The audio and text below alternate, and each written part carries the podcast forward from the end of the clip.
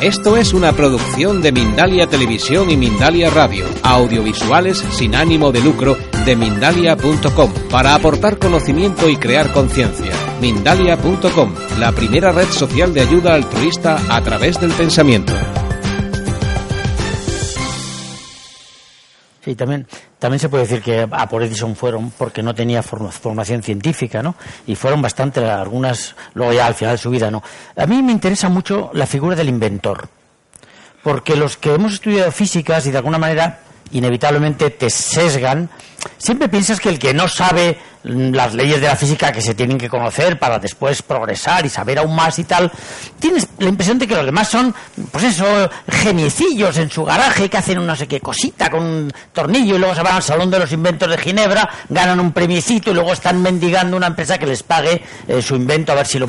Y siempre tienes tendencia, tienes tendencia injusta a despreciarlos. Eh, evidentemente desde Edison eso ya no ocurre, aunque todavía hoy pueda decirse, Edison hizo una profesión de la invención. Y se dedicó a inventar, lo cual es bastante difícil porque la invención normalmente es una cosa que te viene a la cabeza y ¡pum! que viene a la genialidad, pero el tío profesionalizó lo de la invención. Y claro, tenía que tener a su alrededor mucha gente muy valiosa, algunos de los cuales eran mucho más geniales que él seguramente y algunos estaban chalaos y no solo Tesla chalados en el sentido genial y al mismo tiempo excéntricos, gente muy rara, muy asocial y tal. Claro, esto al final te plantea hoy cómo funcionan estas cosas. La invención, ¿quién la hace? Un señor en su garaje con unos tornilladores que te viene y te explica que ha conseguido el motor de movimiento continuo, como yo recibo casi uno por semana. en mi museo me viene a ver casi a uno por semana un tío que en su garaje ha inventado un motor de, movimiento continuo. Y cuando intentas explicarle los principios de Newton, bueno, pero los principios de Newton nunca se han demostrado. Son principios. Y ya, claro, cuando te dicen eso, no sabes si yo soy una persona educada y además tengo buen humor y intento, intento quitármelos de encima fácilmente, pero no es fácil se agarran, ¿no? Claro, sí, se agarran como lapa.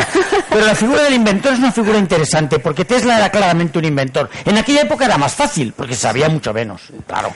Y yo creo que esa figura es interesante.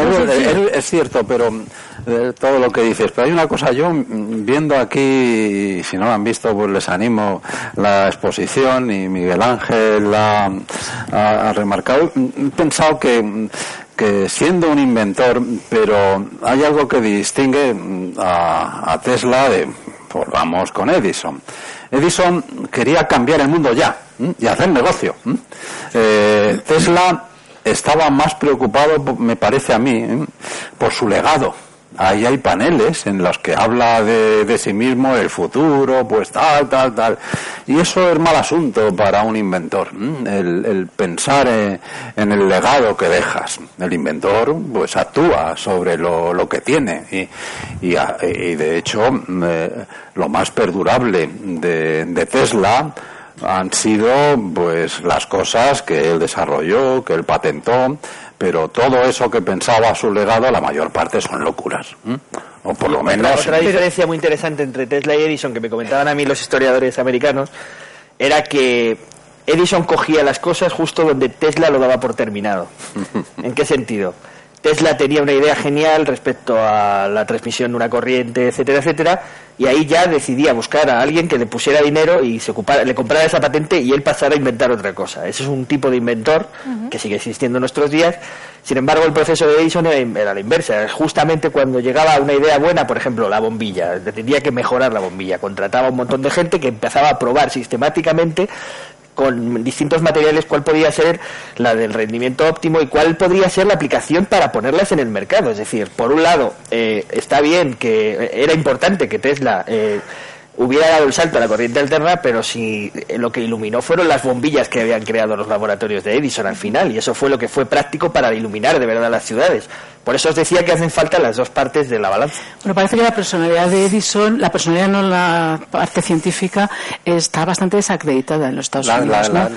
La, la parte de ingeniero ni la parte de la personalidad, su personalidad, quién era él, está bastante desacreditado. Al final, la historia ha desacreditado mucho. Eso queda una anécdota que contabais efectivamente solamente una anécdota, pero una anécdota muy cruel que define quién era Edison. No solamente no le paga los 50.000 dólares a, Tesla, a Tesla, sino que se, le, se ríe y le dice, ah, pero usted cree, o sea, se está burlando de un un pobre inmigrante en un país donde todos eran inmigrantes y está diciendo, y le está además haciendo polvo, porque Tesla no pudo remontar eso más que en unos cuantos años y le resultó muy difícil. Tuve que ir haciendo descripciones de cómo se pasaba electricidad a través de su cuerpo para llamar la atención, Pero de etcétera, etcétera. ¿no? solamente testimonio por lo que contó el propio Tesla, no hay nada más. Eh, Tesla se pudo inventar no perfectamente la historia. Lo cierto es que años no, no después- hay- y de hecho Edison pagaba muy bien a sus Sí. colaboradores, o sea, no era un tipo que fuera riéndose porque le No, yo, interesaba. yo Lo cierto es acuerdo que- de eso. Yo creo, yo creo que Maite en parte tiene razón. Sí. Pero yo aquí no juzgo, No, no. eh, como dice José Manuel bien, yo no juzgo la moralidad de esta gente. Seguramente inmorales eran todos, bastante inmorales. Y seguramente Tesla era un, un superviviente. Llegaba a un terreno desconocido, a un sitio desconocido donde le timarían seguro, se quedarían con alguna de sus ideas seguro. Él además tenía un carácter de por sí ya bastante dificilillo, que seguramente se le empeoró por culpa de sus desdichas. Pero eh, yo no sé si eso es más eh, la superficie del tema y no ir al fondo del tema. Fíjate que lo de los inventos es un tema apasionante porque yo que durante te- mi época en televisión, durante muchos años estuve cubriendo el Salón de los Inventos de Ginebra, me iba a Ginebra con una cámara y un tío sonido y un productor, en fin, 80 personas, ahora puede ir uno solo, eh, y nos tirábamos ahí dos o tres días haciendo entrevistas a todos los inventores locos que, enseñaban ellos sus inventos. Y yo la primera pregunta les decía, ¿y usted tiene formación científica?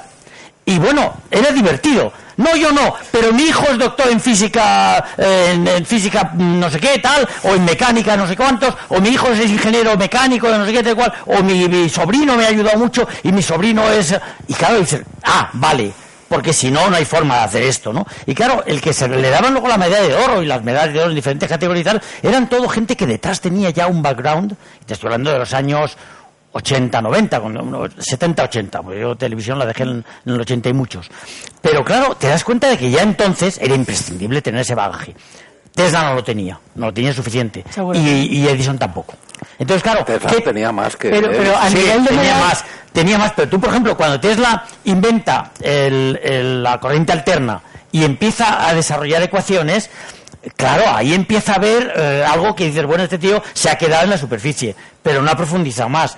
Y luego inventa teorías más allá de lo que se sabe, pero no las demuestra.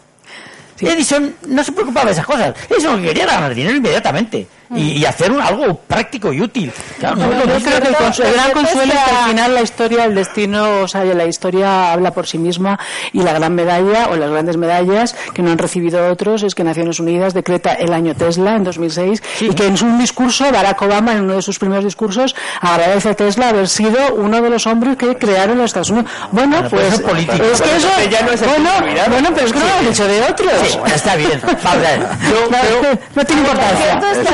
Un eh.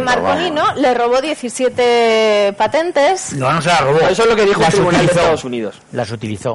¿Esto por qué puede No, yo- estar distorsionado? Yo he hecho ma- en matiz que lo ignoro realmente. Y no sé si Marconi las conocía o no. ¿m?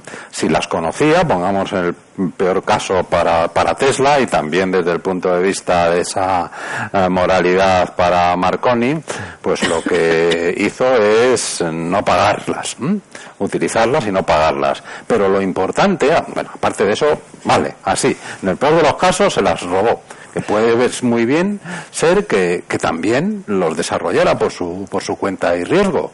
Ah, Marconi no era tonto. Marconi no era tonto y tenía mejores conocimientos de física que Tesla y que desde luego que en este sentido ah, bastante indocumentado Edison. Pero lo importante, que ya lo mencionábamos antes, es el uso y cómo lo combinó para producir la, la radio que estaba lejos de los intereses de Tesla porque le parecía pues muy humilde y él lo que quería era pues salvar al mundo, o sea, o que la energía fue mandarla de aquí para allá, etcétera, etcétera. Eso está- hablábamos un momento antes de, de- la moralidad, que yo creo que, no debemos entrar, pero bueno, ya puesto que, ha salido, tampoco es muy visto retrospectivamente, que es el mayor er- eh, error que uno, un historiador debe cometer, pero bueno, estamos haciendo eso. Tesla lo que era, y en ese sentido no estaba nada desprotegido, era un showman de tres pares de narices. Porque sus conferencias el tío lo manejaba y arrastraba miles de personas, ¿eh? asistían a, ellas.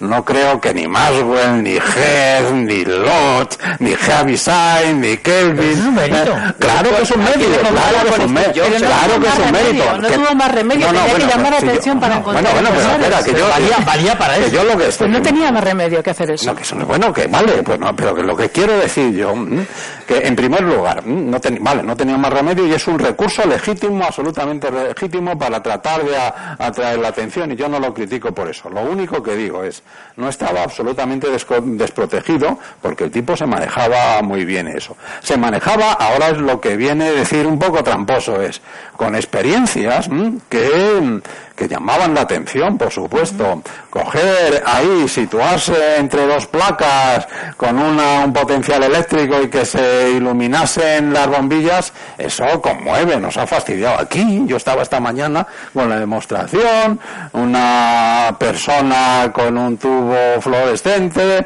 eh, tal, y la chispa que sale y todo eso, pero eso, y mm, Tesla lo debía saber perfectamente, ¿eh?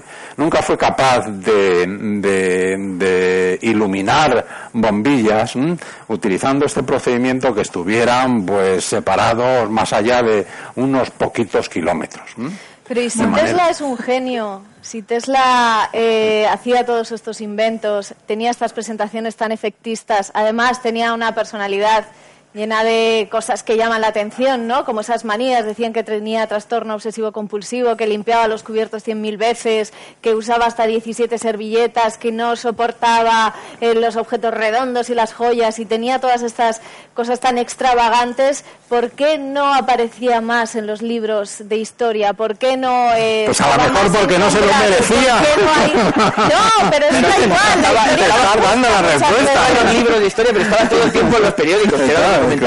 Él en la última etapa, es que hay dos Teslas. El primer Tesla que es muy brillante, que le salen bien las cosas y todo va más o menos bien, y el segundo que se emperra ya en hacer cosas que no tienen mucho sentido. La torre que, que hemos estado viendo mucho rato ahí, eso es un emperramiento donde... Y de hecho, la diferencia con Marconi es que eso, uno tiene una idea errónea que es Tesla, que es la de intentar llevar la electricidad por el aire, él lo que descubre en la ionosfera y no, no descubre nada de Saturno, es lo que está viendo.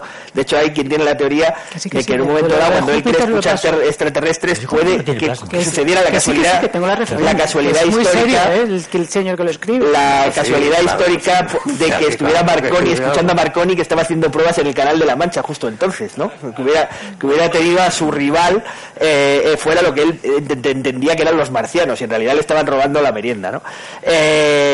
lo que os decía era que al final lo de Júpiter me, me, perdí. La, la respuesta a la pregunta también de América de por qué no solamente que hay personas que quieren de verdad denostarle y quitarle de la historia, es que eh, eh, tenemos que pensar, bueno, por lo menos yo lo creo esto, que Tesla vive en una parte de la historia que, por cierto, es una de las más prolíficas en descubrimientos, que es el último cuarto del siglo XIX, eh, principios XX, cuando el mundo todavía no se había traicionado a sí mismo. Es decir, cuando de alguna manera el mundo era feliz, pero luego que viene una guerra mundial y otra guerra mundial. Y la torre, la torre Wardenclyffe, bueno, podría haber salido algo de ahí, ¿no? No lo sabremos nunca, porque la destruyen, porque piensan que pueden utilizar los alemanes por, por temor, ¿no? Entonces, eh, claro, ahí ya entramos en un espacio de guerras. Por un problema económico. bueno, hay que pagar el seguro, básicamente. Y Pim Morgan no decide no, no tal, pero el, temor real era que podía haber ser utilizada también. Es decir, es un momento, eh, imaginaros, imaginémonos el mundo en las, guerras, o sea, un momento muy duro. Quiero decir, ahí. Quizá el que a Marconi le, le, quitaran el. Bueno, que dijeran que al final había sido Tesla el que había inventado la radio y no Marconi tenía que ver con esta Segunda Guerra Mundial. En la Segunda Guerra Mundial, Estados Unidos quiere que las patentes sean suyas para no tener que pagarle a otra empresa de fuera de Estados Unidos, que en este caso era Italia, que estaba unida. Y en Italia queda la radio para. Eso, y lo que yo os decía antes, y a lo que yo quería ir, es que, es que damos una visión muy victimista de Tesla. Tesla tuvo los periódicos a su merced y a su disposición, por eso algunas personas lo comparan con Steve Jobs. Eh, aquellas demostraciones eran las keynotes de su época, con su electricidad y todo esto. No sé nunca de gente que hace demostraciones, ahí hace bien Ron en, avisar. Eh, pero él estaba todo el día hablando con periodistas y cuando estaba en Nueva York en el hotel ya dando de comer a las palomas tenía una visita diaria de un periodista que le contaba una milonga sobre algún invento nuevo que estaba creando pero que era súper secreto. Él, él contribuyó a generar eh, las sospechas científicas sobre lo que hacía. de hecho, él hablaba de que tenía telepatía eh, decía que había detectado cuando su mujer, su madre había muerto, eh, decía cosas como que él podía visualizar los objetos en su cabeza y hacerlo un motor, hacerlo funcionar hasta que veía dónde estaba el fallo. Esto es una fantasmada que te lo dice cualquiera que sepa cómo funciona el cerebro humano. Y además, eh, lo peor es que se creía su propia trola. Es decir, el, y el problema es que nos acabemos creyendo todos su propia trola, la trola de Tesla. ¿Vale? O sea, Tesla era un tío admirable, pero no nos creamos la conspiranoia de que le quisieron hundir, de que era, era, era su, su relato. Fan? ¿El qué? El fenómeno fan de Tesla, ¿cómo nace? Es que el problema, el problema no, a partir de underground, es muy interesante cómo nace y es muy interesante porque en torno al mundo del cómic es un personaje muy novelesco, aparece en una novela de Paul Auster de los años 90 del Palacio de la Luna. Yo creo que, eh, no sé si eres tú, Miguel Ángel, uno de los que había descubierto a través de, Paul Auster, ¿no? Yo creo que también, pensando en ello, ¿cuándo fue la primera noticia que tuve yo de este personaje? Eh, porque, joder, es que es un perso es una milonga, o sea, es, un, es un, una milonga, perdón, una bicoca, y también un poco milonga, eh, para cualquiera que trabaje en la ficción, porque tiene, pues todo, todo, es un poco el mago que ha enseñado él allí, ¿no? un tipo que hace demostraciones, que quiere partir la Tierra por la mitad, que además iluminó el mundo, joder, ¿qué más se necesita? Pero de ahí a convertirlo en San Tesla hay un salto. Si hubiera, sido, si hubiera sido realmente un personaje tan desacreditable como, como comentas, no hubieran ido inmediatamente a su muerte a recoger absolutamente todos sus. Eso es parte todos, mito, pero bueno, de, lo de la CIA, que la CIA tiene los. No, no, no, la CIA no, no, no, no, no, fue el FBI que mandó a la agencia. ah, claro, fue a la, a la agencia. Y, ha desarrollado la tecnología Tesla de secreto. Bueno, pero esto luego hubo una pelea por esos papeles entre su sobrino, hombre. Y están guardados en una base de Estados Unidos. Yo en mi despacho tengo una montaña así, me enteré hace años pues que, que en internet seguramente está que se podía acceder a los expedientes que tenía el FBI de, bueno, de montones de personas y eran pues eso pues no había fondo no había base pero pues eh, se sospechaban y ala a, investigar utilizar ese argumento. Es no, no es lo, un... o sea, lo cuenta su biógrafa ¿eh? bueno, que, gente que, ha ido hay gente, que ha ido que han ido a buscar esos papeles ¿Pero qué quiere decir ¿Qué quiere decir los que le envían al pobre Manolo las nuevas versiones de la relatividad eh, especial porque no es la general es la especial eso qué quiere decir que efectivamente haya ocurrido eso y vayan, ¿quiere decir que, tienen razón? No, que vaya al FBI a decir este tío tal y cual. Yo creo que el fenómeno, lo que hay que explicar de verdad, y a tú apuntas, no es por qué desapareció, no del todo. Eh, hablamos de la unidad de inducción magnética, el Tesla, etcétera, etcétera. Por cierto, ni Marconi ni Edison tienen una unidad física. no, que eso, eso, de que ha desaparecido tal, sino lo que hay que explicar es bueno, no se ofendan ustedes, la locura está, o el que yo tenga aquí en mi casa, este señor al lado de, Newton, de Einstein y de Darwin. Eso sí que, que eso es, eso es incomprensible. Mitología. En mitología. Bueno, vamos a hacer participar al público. Desde ya vamos a a recoger algunas de vuestras dudas y reflexiones y vamos a empezar con Miguel Ángel Delgado, comisario de la exposición, que le tenemos aquí, que queremos que abra este turno de preguntas, planteando a los clientes algo que te pase por la cabeza, algo que no se haya tocado aquí. Eh, ¿Qué quieres poner sobre la mesa? Bueno, yo intervengo más que nada porque nos han metido un gol en propia meta nada más empezar. Porque, porque los no se nos han venido abajo. Sí, sí, sí. No, es que yo no soy mitómano. ni de Tesla ni de nadie.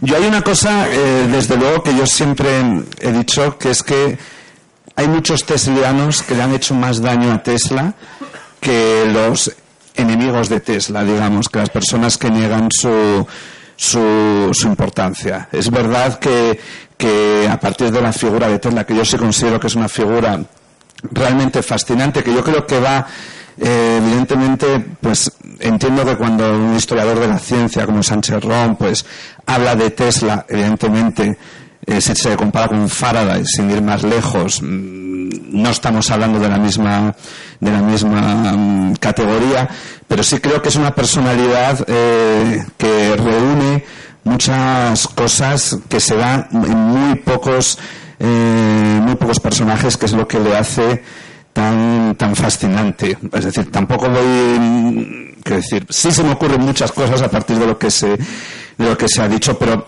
prefiero centrarme sobre todo en una, que es que me hace gracia que se habla del mito de Tesla. Y es verdad que hay un mito de Tesla, pero es que previamente existió un mito de Edison también.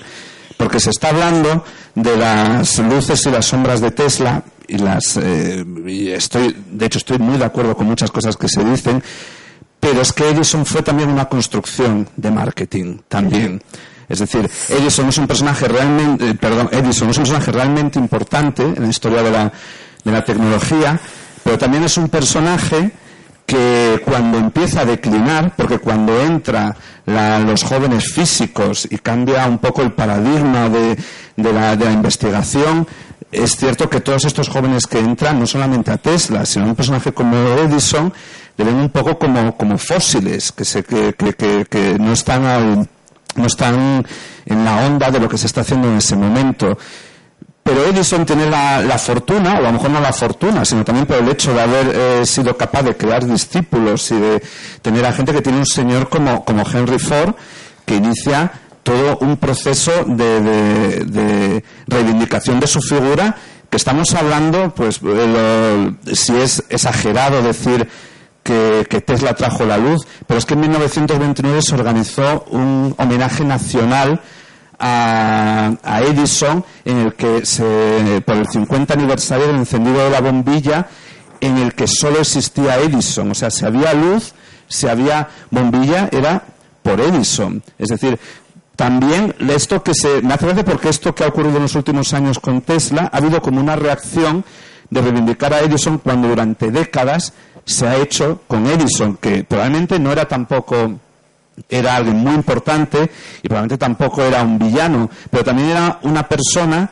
que con todas sus luces también tuvo sus fracasos, también tuvo sus locuras. Edison trabajó muchos años y dedicó mucho esfuerzo y dinero a construir una máquina para hablar con los muertos y pero eso nunca se habla en desdoro de decir que, Edison... La mitomanía hay que cargársela, tanto de Edison como de Tesla. Es que lo, que, lo que va a pasar con Tesla, lo que está sucediendo con Tesla es eso que tú denuncias. Sí, no, no, no, estoy, pero es que pero es que eso lleva décadas ocurriendo con, con Edison y a mí me hace que con la, la reacción que hay, eh, leí tu, tu entrevista, por supuesto, y conozco el libro de, de, de Carlson, un libro a mí me parece formidable, pero en el que sorprende que la guerra de las corrientes no existe. Cuando uno lee ese libro, nunca pasa nada entre Edison y, Tesla, tampoco entre Marconi y Tesla.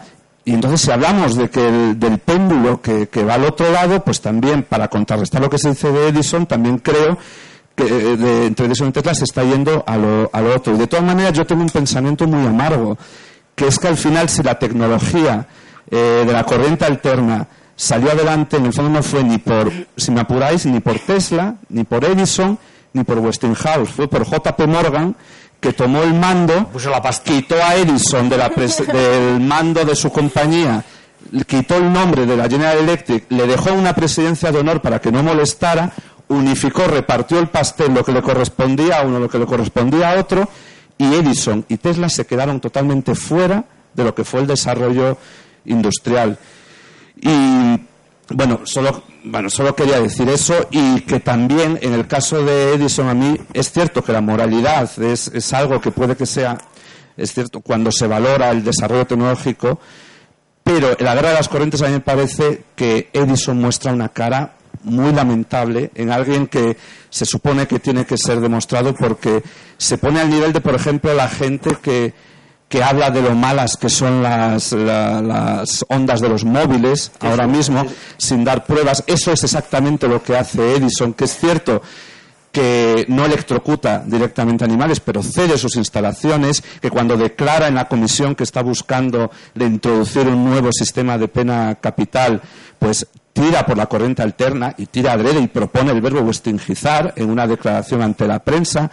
Es decir, eh, me parece muy bien aplicar la lupa y el criterio que le aplicamos a Tesla, pero apliquémoselo también a Edison y probablemente entonces tendremos el retrato completo de lo que era una época de tiburones. Esto se llama Expo Tesla, luces y sombras de Tesla, no de Edison. Eso es verdad. Cuando hagamos una de Edison, yo estoy de acuerdo. ¿eh? Además, parece que dices cosas distintas, pero estamos diciendo lo mismo, que se juzgue con el mismo criterio a los dos personas. Sí, eso está claro. Me gustaría a mí romper una pequeña lanza a favor de la gente y puntualizar una cosa, porque a veces decimos palabras, por ejemplo, crear mitos, hacer mitologías que destruyen cosas, ¿no? O, sea, o las... eh, no, eh, si llamamos un mito a Tesla, porque ha creado un furor en la gente, un furor social, en dif- diferentes capas sociales, en distintos países, y un furor que estamos percibiendo, es que hay que creer en la gente. ¿Por qué le pasa esto? Yo creo que la gente es muy inteligente. Y entonces la gente lo que percibe, sea real o no... Belén Esteban, princesa del pueblo, muy inteligente, la gente no. es. Bueno, No, no, bueno, cuidado, cuidado. No creo... Yo no, yo no, creo que la no- gente sea toda no, creo no creo Es que pueda ser comparable porque estamos hablando de, Estamos hablando de la gente. otros niveles estamos hablando de la gente Ah, bueno, y yo voy a decir una cosa muy otros, seria la gente cuando percibe muy- ¿eh? bueno Eh, ¿me vais a dejar, me me terminar el argumento Claro, claro. porque realmente eso es lo que le pasaba a Tesla en su época, que no le dejaba terminar. bueno, si no paraba. A ver, la gente no es tonta. Y cuando percibe, sea eh, real o no, que un señor hace muchos años quiso crear una energía universal y gratuita para todo el mundo, por Dios, ¿cómo no va a estar a su favor? ¿Quién ha, quién ha roto una lanza a favor de esto?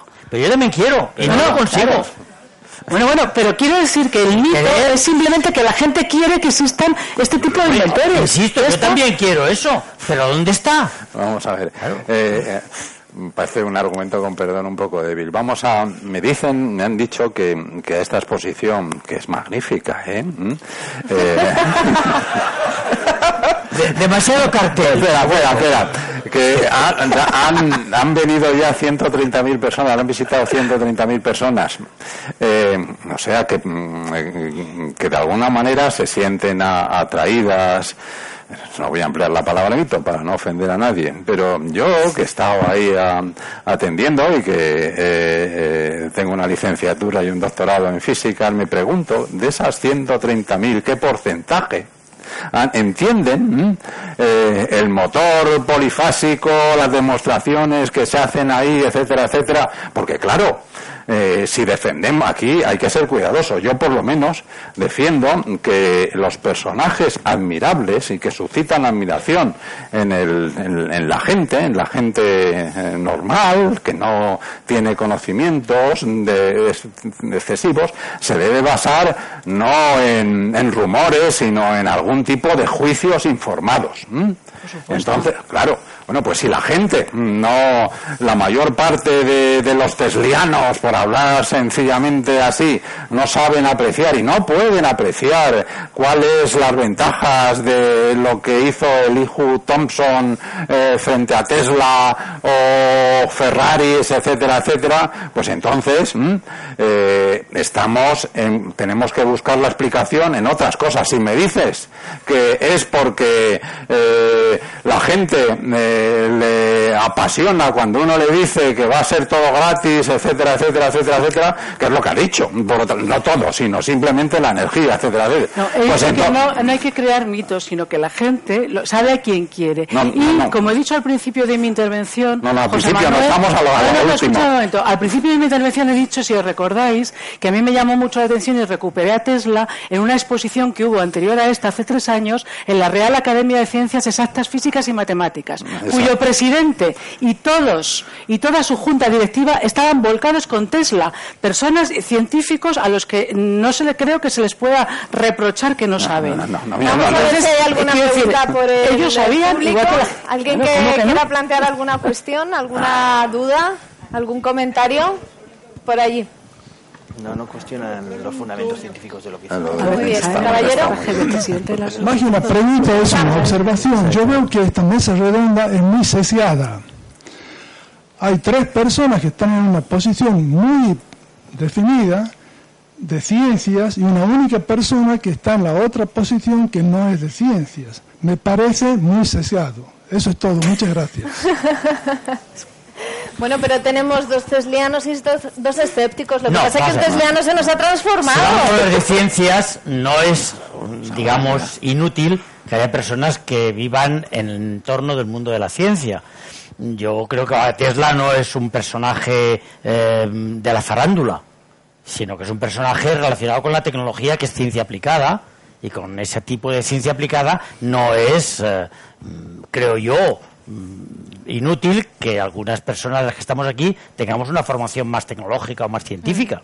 De todas maneras, no, hemos hablado del entorno de Tesla, cómo vivía Tesla, con quién se relacionaba Tesla. Tenía amigos como Mark Twain, tampoco podía ser tan retraído como se vendía, ¿no? Mark Twain era rarito de cojones. Bueno, pero era un ácido y un...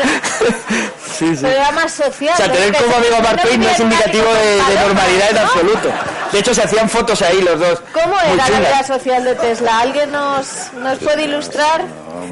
Bueno, lo cuenta Miguel Ángel muy bien, es el que más sabe de esto, ¿no? De cómo era el personaje de Tesla en su vida, su vida social, era, él, era muy pulcro, le gustaba, aquí tenemos una muestra de cómo vestía, le gustaba muchísimo eh, darse la gran vida en plan aristocrático y demás, y luego hacía mucha vida social. Poner unos botines, unos guantes... Sí, sí, estaba muy pirado. Pero yo voy a recordar unas cosas pues, en la línea de lo que decía Manuel.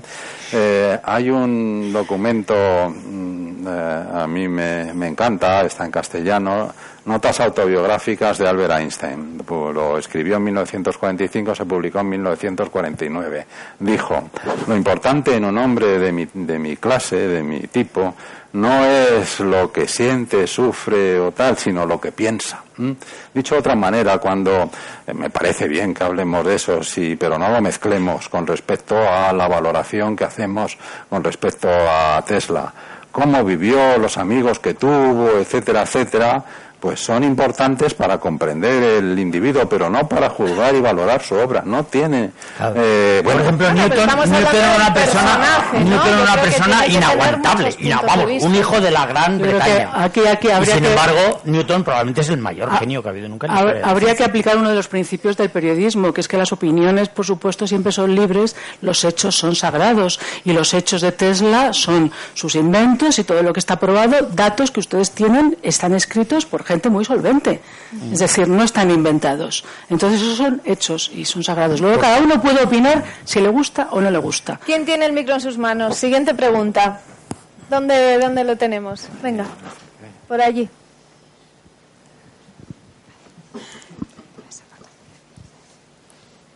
Están enfadados, ¿sí? ¿Habéis creado tensión? Es que habéis creado tensión. Lo mío no es, una pregunta, sino más bien una reflexión. Yo también soy física y a mí me parece muy importante parte de lo que dice Maite, en el sentido de que por lo menos exposiciones como esta suscitan el interés de la gente y hacen que se interesen más por la física y por sus aplicaciones y porque los jóvenes de hoy vean que la física existe, no solo existe la ingeniería, sino que antes está la física y, demuestren interés y se empiecen a enterar y a lo mejor se, se, decidan estudiar físicas u otras ciencias. Entonces yo creo que eso sí que es muy importante que haya exposiciones como esta y que a través de personajes como este, con su mayor o menor importancia, eh, la gente mm, demuestre interés y participe y, se entere de, cosas que no sabía. no creo que ninguno de los que estamos aquí pensemos lo contrario. No, de hecho, yo he utilizado digo que es una reflexión, o sea, que, sirve para, hablar de física. Que es muy bueno. lo, que yo, lo que yo, como resumen de mi, posición, si me permitís, eh, cuando habla de que los hechos, las opiniones, yo me atengo también a los hechos. Lo único que digo es que los hechos, eh, tal y como se cuentan, a veces se tienden a tomar por hechos cosas que dijo Tesla que habían sucedido, pero que no están en ninguna parte. Son simplemente eh, cosas suyas grandilocuentes que decían. Y lo que yo, que normalmente yo lo que defiendo es el pensamiento crítico. Y el pensamiento crítico empieza por plantearte o cuestionarte incluso aquello que te gusta. Y en este caso es Tesla. Eh, eh, no lancemos las campanas al vuelo ni demos por bueno todo aquello que nos parece una gran historia por el mero hecho de que sea muy bonita ni fantástica, ni que el personaje sea tan brillante. No nos dejemos cegar por esa luz de la que hablábamos al principio. Bueno, es que es innegable. Nikola Tesla nos gusta, es como la estrella del rock, de la ciencia. Por lo y atrae mucho no por lo que y hace que la gente Hombre, la historia no es tan bonita, ¿eh? Tesla, no lo pasa bien en su vida y no lo tiene fácil, ¿eh? Es la historia de un perdedor y las historias de perdedores son del público. Vamos a dejarles que, que nos pregunten. Siguiente reflexión, ¿dónde tengo el micro? Que desde aquí no veo. Sí, hola. Cuéntanos. Eh, oyendo hablaros del principio ¿no? de, de Nikola Tesla, eh, la impresión que tengo sin tener mucha idea es que que, que, en, realidad parte gran parte del problema que, que, hubo en esta situación fue que, que, uh, Estados Unidos tiene, tiene, tiene la, ha tenido siempre, tengo la impresión de que ha tenido siempre la capacidad de poner bien precio a las cosas. O sea, de decidir qué precio tienen las cosas. Por eso se han llegado tantos científicos. Eh, yo sin saber mucho, pues me parece que, que eso, es un, eso, es una de las razones. Eh, un momento, por favor. No, sí, sí, no sé. Eh, yo esta. Ahora, mismo, ahora mismo no lo tengo muy claro. Ya, yo te quieren responder, ¿eh? Sí, sí, sí. un momentito. es, que tengo, es, es, que la, es que la última... Eh, vale, vale, callo. Eh... Sánchez Ron ya tiene respuesta. No, no, no, no. no. Ya, ya lo sé. Déjale, eh, que diga, deja, de que termine. Quería decir también que no me parece que, que no, que no que de la misma manera que, eh, que, de la misma manera que a otros que a otras a otros personajes no se les ha recriminado pues sus excentricidades pues pues está bien saberla, sí, pero, pero nadie culpa a otros, a otros autores por, por, por, por, por sus, por sus, que nos dejen bueno. Sí, sí, tenemos no vale tener que escoltar, José Manuel. Sí, eh, la última cosa, por favor, mira, yo, yo humildemente me gustaría saber si usted se acuerda ¿Podría decirme en cuáles son las unidades elementales en, las que, en las que se define la unidad de medida Tesla? Las fundamentales, por favor. ¿Sabe si usted, no sé, las unidades, las unidades, unidades fundamentales creo que se llaman, sí. Es una unidad Gracias. Bueno, yo solo no no quería, yo estaba solo pidiendo la palabra América, ¿eh? no, no les quería ni mucho menos interrumpir y no no tengo respuestas, solo quiero hacer un comentario que, que yo creo que afecta a algunas cosas que hemos estado diciendo. Ha, empezado usted diciendo acerca de América, Estados Unidos, etcétera, etcétera. Bueno, aquí estamos eh, haciendo probablemente demasiado hincapié en la historia del desarrollo de la electricidad y en concreto en el aspecto de la transmisión de, energía o de señales en América, obviando Europa en donde que, tuvo en aspectos, no, en, apartados importantes, ¿eh? en Alemania, en, Gran Bretaña sobre todo, aunque tampoco hay que descartar otros países, a aspectos muy importantes y personajes extremadamente interesantes. Eh, los esfuerzos, eh, la, tradición científico-tecnológica de eh, británica y alemana en ese ámbito es extraordinaria. La historia de todo lo que estamos hablando es deudora y tiene relación con la telegrafía con hilos, terrestre, submarina, etcétera, etcétera.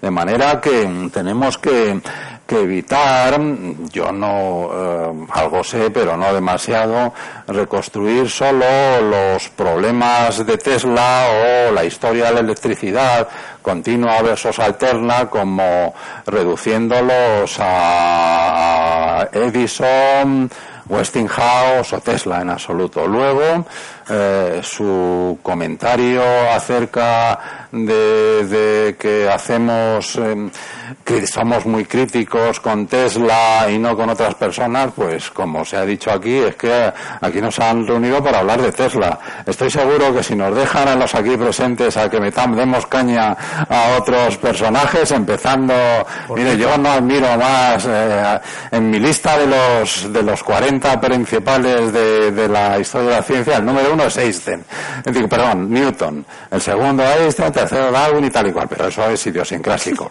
Pero yo puedo largar contra Newton, vamos, que eh, los muros de Trinity College se van a resquebrajar, ¿eh?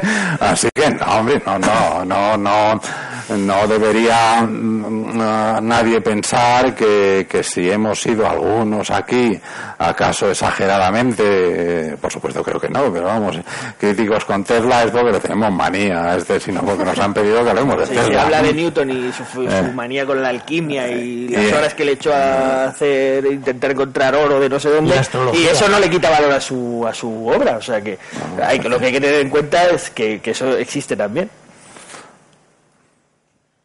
¿Alguien más por aquí? Eh, por aquí tengo... Allí tenemos. Vamos con. Hola. Eh, ah. Me ha llamado a mí el micro antes, entonces.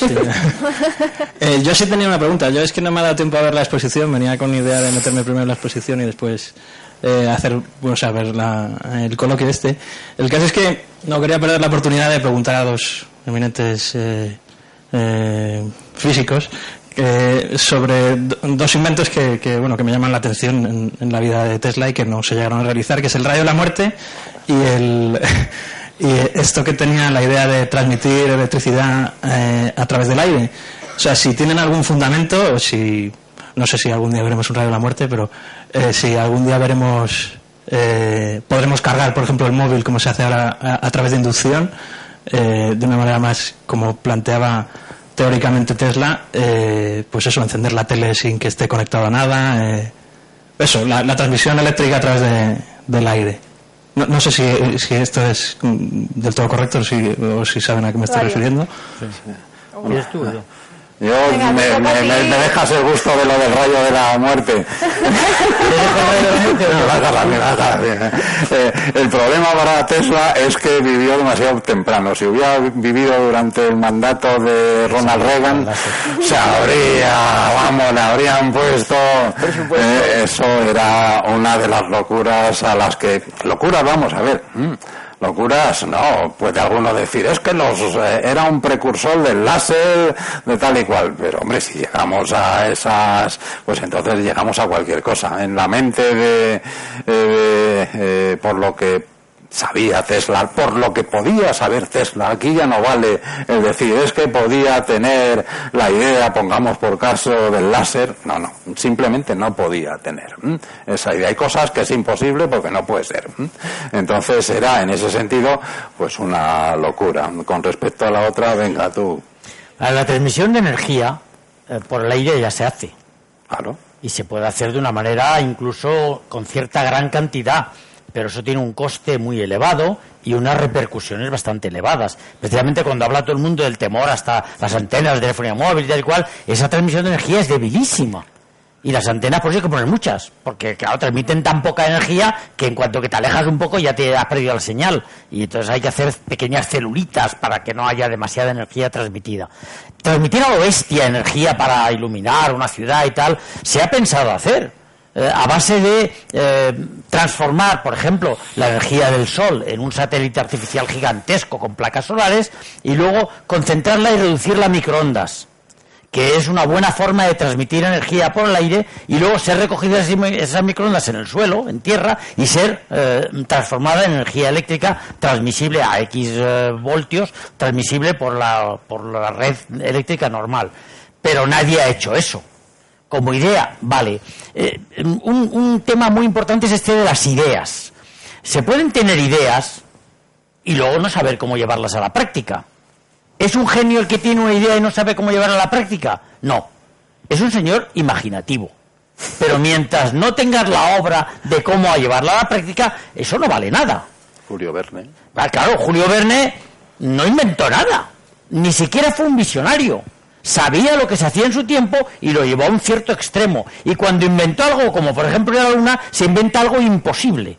Tú no puedes viajar a la luna en una bala de cañón, porque la aceleración de la explosión del cañón te mata, te aplasta, como una hoja de papel. Tienes que hacer un cohete con fases que va acelerando poco a poco y tal, como había inventado un maestro de escuela ruso que nunca hizo ese motor, Tsiolkovsky, pero fue el que realmente dio con la clave de los motores uno detrás de otro por fases y demás. Bueno, pues es un poco lo mismo, ¿no? Eh, al final, esos dos, esas dos ideas de Tesla se han hecho realidad, pero Tesla no tenía más que una idea, que valía lo que valía. En mi opinión, poco. Siguiente pregunta. ¿Dónde tenía el micro El compañero ahí, el chico de barba. Bueno, yo tenía un par de reflexiones y una petición. Bueno, las reflexiones es también un poco lo que se acaba de comentar de que se le quita un poco esa genialidad a Tesla porque no supo llevarlo a la práctica. Creo que la innovación no tiene que ver 100% con la genialidad. O sea, yo considero a Tesla científico y considero a Edison inventor. ¿Por qué? Porque, bueno, pues eso, Tesla tiene una unidad de medida, igual que, que la tiene Bohr, por ejemplo, y creo que, pues por ejemplo, ese mismo ejemplo, el modelo atómico de Bohr se basaba en que había unos estados para los electrones que en, su, en un principio él no supo demostrar. Él, dijo que, que había estos y, no se podía demostrar, que ya posteriormente se demostró. Entonces, igual con Tesla había una serie de, de ideas que posteriormente podrían demostrarse. No sé si que funcionaba esa hipótesis, ese axioma, que no es lo mismo. La explicación, hay cosas, mm, la teoría de la relatividad general especial, por ejemplo. El primer axioma es eh, es imposible, la velocidad de la luz es, eh, no se puede transmitir ninguna señal con velocidad mayor que la luz y la luz, la velocidad de la luz es constante independientemente del estado de movimiento del cuerpo que la emite. Eso no se puede comprender y no se demuestra. Lo mismo que, los niveles, eh, digamos, estables atómicos del modelo de Bohr, eso es algo que simplemente lo introduce y funciona. Ah, y yo creo en cualquier caso. El, parámetro de 2H y, ahí ya está. O sea, quería. Esa era la reflexión. Y luego la petición a usted. Yo, como estudiante de química, se agradecería que a su muñequito de Marie Curie lo subiese un par de estanterías. bueno, eh, vamos a ver. Creo que aquí sí que no me pilla. Es el mejor biógrafo de Marie Curie que hay probablemente en Europa. Ah, precisamente por, por eso, y además la revista de su, de su especialidad, la revista española de química, me pidió que escribiese un artículo el año en el que se conmemoraba, en el 2011, el segundo premio Nobel de, de Marie Curie, el de química, por lo mismo que le habían dado el primero, por cierto. Yo lo que he dicho, y lo repito, es que, eh, insisto, mi biografía de Marie Curie es, creo que bastante elogiosa de Marie Curie.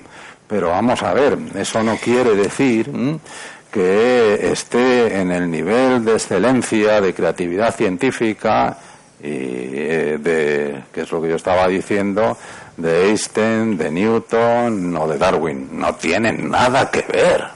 Y si alguien dice, el machista este ya estaba diciendo y tal y cual, eso, pues tiramos los pies fuera del plato. Así que aquí no me pilla.